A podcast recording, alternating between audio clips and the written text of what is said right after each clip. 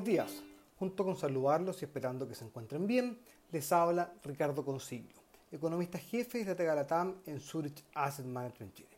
Hoy voy a comentarles acerca de los últimos datos de actividad económica y sectoriales publicados por el Banco Central y por el Instituto Nacional de Estadística en los últimos días. El IMASEC del mes de julio mostró una contracción económica menor a lo esperado por el mercado, cayendo 10,7% año contra año. Al separar por sus componentes, se tiene que el IMASEC no minero cayó 12%, mientras que el minero creció un 1,4%. Respecto del mes anterior, se observa por segunda vez consecutiva un crecimiento positivo, en donde la serie desestacionalizada del IMASEC creció un 1,7% respecto del mes precedente. En cuanto a las cifras sectoriales, la producción industrial se contrajo en julio año contra año un 3,3%, explicado principalmente por una caída en la producción manufacturera de 7,2%, una caída de la producción de electricidad, gas y agua de un 4,7%. Esto fue parcialmente compensado por un crecimiento en la producción minera de 1,2%.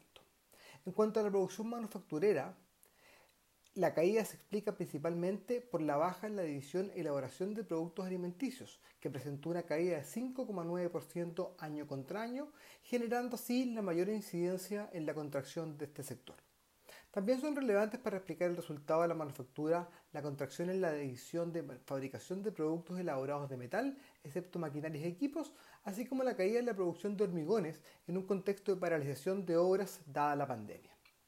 En cuanto a la producción de electricidad, gas y agua, las tres actividades que la componen presentaron caídas.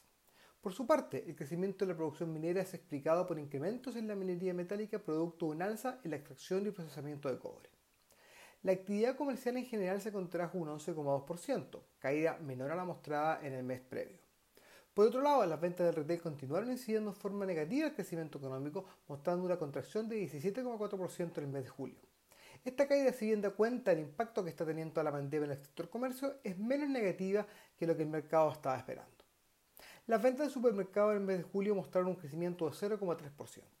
Los servicios, en tanto, continúan mostrando importantes caídas, destacando la contracción en las actividades artísticas y de entretenimiento, así como en las actividades de alojamiento y comidas. El mercado laboral, en tanto, continúa preocupando. El desempleo se incrementó desde 12,2% a 13,1%, cifra que estuvo por sobre lo esperado por el mercado. El empleo continúa contrayéndose fuertemente. En este trimestre móvil, los ocupados se redujeron 21% respecto de igual periodo del año anterior, mientras que la fuerza de trabajo se redujo en un 16% para el mismo periodo. Es importante señalar que en lo que va del año se han perdido 2.045.000 puestos de trabajo. Por otro lado, de acuerdo a la información acerca de la Ley de Protección del Empleo, al 23 de agosto 730.000 trabajadores habían acogido este beneficio.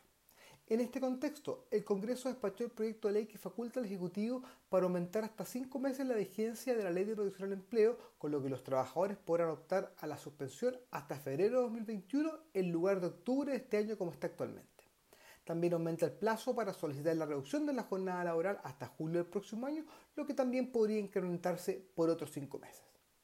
En términos generales, los datos de actividad económica muestran señales positivas en donde la economía se estaría estabilizando en un escenario en donde las medidas de confinamiento han comenzado a relajarse y en donde además el retiro del 10% de los fondos de pensiones tendrá un efecto positivo en consumo el cual sería transitorio, pero se comenzaría a materializar en los próximos meses.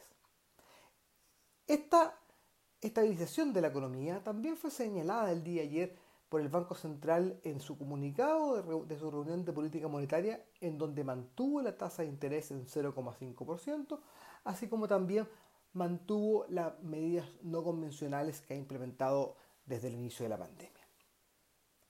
Por otro lado, desde el 1 de septiembre, 9.395.000 personas han solicitado el retiro del 10%, es decir, el 85% de los afiliados al sistema.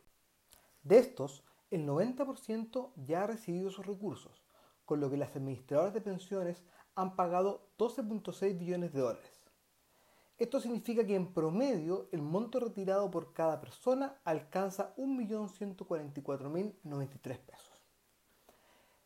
Esperamos que este comentario haya sido de su interés. Y recuerden que pueden encontrar toda la información acerca de nuestros productos y fondos en nuestro sitio web zurich.cl. Muchas gracias y que tengan una muy buena semana.